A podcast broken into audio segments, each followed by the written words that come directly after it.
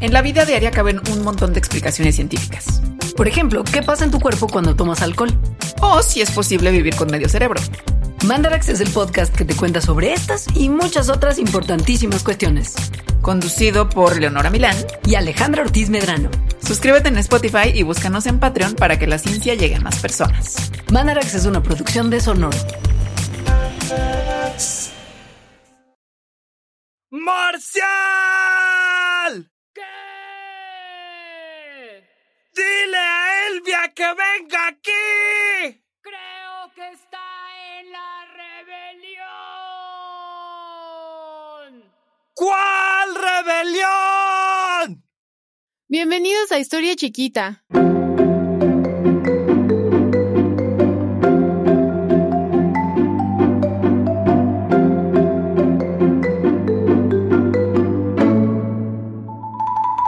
6 de diciembre de 1878, el estado de Yucatán tuvo la bienaventuranza de contar con el nacimiento de la feminista Elvia Carrillo Puerto, mejor conocida como la monja roja del Mayab, quien vivió de cerca las condiciones de los peones de las haciendas enequenegas en pleno porfiriato. El enequén era llamado el oro verde yucateco el cual se empleó sobre todo en la industria textilera para hacer mecate, cuerdas, hilos, sacos, bolsas, tapetes, alfombras y hamacas. Y su boom, a finales del siglo XIX, generó que comenzara a haber importación de maíz para poder alimentar a la población yucateca debido a la escasez. Lo siento, señor compadre. Los norteamericanos fijamos el precio de la fibra. Pierda usted cuidado, señor. Nosotros le tendremos enseguida el enequén necesario para su producción. Oh, thank you so much.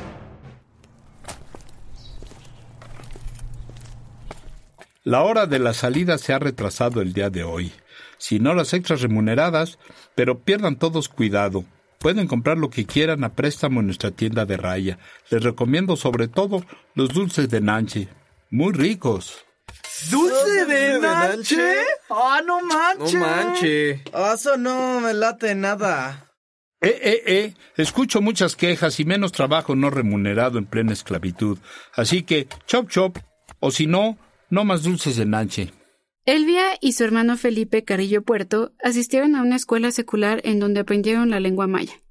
Felipe recorrió todas las haciendas enequeneras de la región, por lo que era consciente de los abusos a los peones.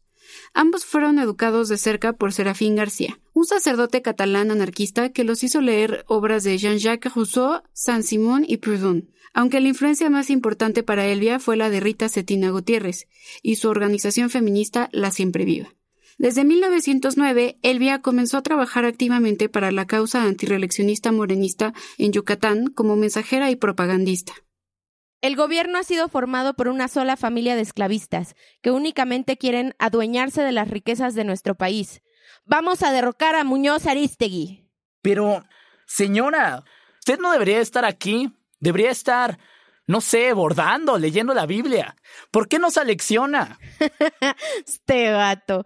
Compañeros, es inadmisible la situación de los peones en las haciendas enequeneras de nuestro estado. No podemos seguir permitiendo esta situación de injusticia promovida por la dictadura porfiriana. La rebelión de Valladolid, también llamada Plan de Tzalcop, es considerada por muchos como el primer foco rojo de la Revolución mexicana.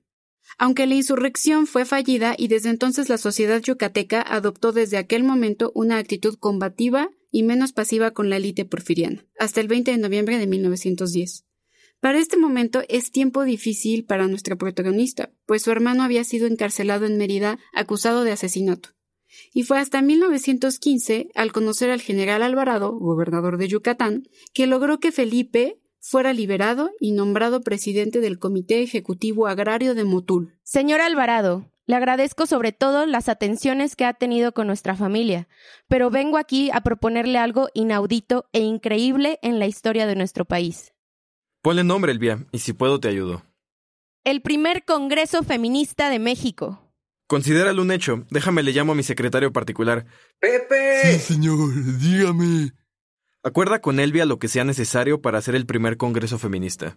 Eh, pero, señor, es que no podemos. Shh, aquí se hace lo que yo diga y no más. Cumple con todo.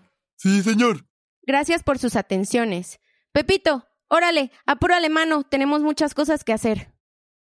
Durante este congreso que tuvo lugar en 1916, el texto más controversial fue el de Hermila Galindo, secretaria particular de Carranza, que aseguraba que la educación de la mujer no podía limitarse únicamente a lo bello y lo espiritual, sino a impulsar en las mujeres la libre expresión de su sexualidad y a desarrollar su razón.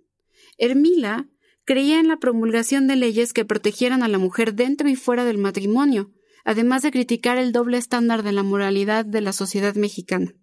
Tiempo después, Elvia Carrillo Puerto fundó las Ligas de Resistencia Feministas. Viajó a lo largo y ancho de Yucatán organizando grupos de resistencia campesina de mujeres, campañas de alfabetización e higiene femenina, así como instrucción en el control de la natalidad tanto en maya como español. Y al lado de Elena Torre fundó la Liga Feminista Rita Cetina Gutiérrez de la Ciudad de México, que reunía a obreras, maestras y empleadas de gobierno.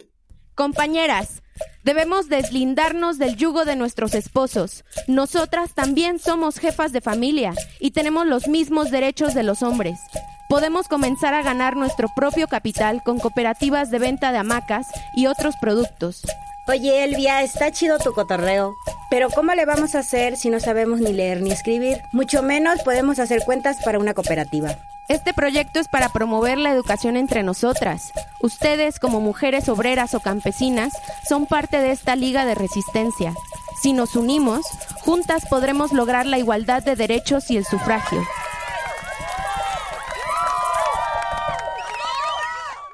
El 3 de enero de 1924 es asesinado Felipe Carrillo Puerto, durante el levantamiento de De la Huerta mientras Plutarco Elías Calles estaba metiendo mano en la sucesión presidencial.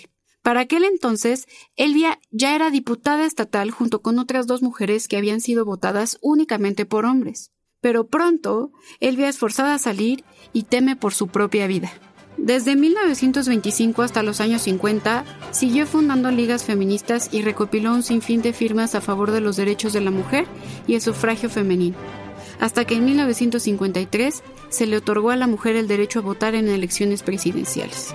Ni cuando el general Lázaro Cárdenas del Río fue presidente, se vieron recompensados mis esfuerzos por obtener el sufragio femenino.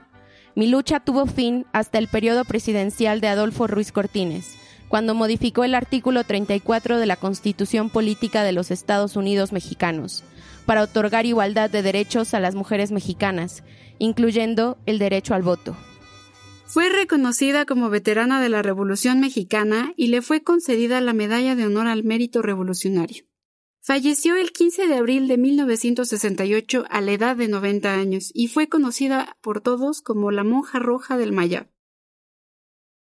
Espero que hayan disfrutado esta historia chiquita. No olviden que pueden encontrarnos en Instagram como Historia Chiquita y en Twitter como Historia Chiqui. En conmemoración del Día Internacional de la Mujer, este podcast tiene algunos fragmentos musicales de la compositora Concha Michel, quien fue contemporánea de Elvia Carrillo Puerto, Frida Kahlo y Tina Modotti. Y recuerden, ahora que estamos juntas, ahora que sí nos ven, abajo el patriarcado que va a caer, que va a caer, y arriba el feminismo que va a vencer, que va a vencer. With the Lucky Land slots, you can get lucky just about anywhere. This is your captain speaking. Uh, we've got clear runway and the weather's fine, but we're just going to circle up here a while and uh, get lucky. No, no, nothing like that. It's just these cash prizes add up quick. So I suggest you sit back, keep your tray table upright, and start getting lucky. Play for free at LuckyLandSlots.com. Are you feeling lucky? No purchase necessary. Void where prohibited by law. 18 plus terms and conditions apply. See website for details.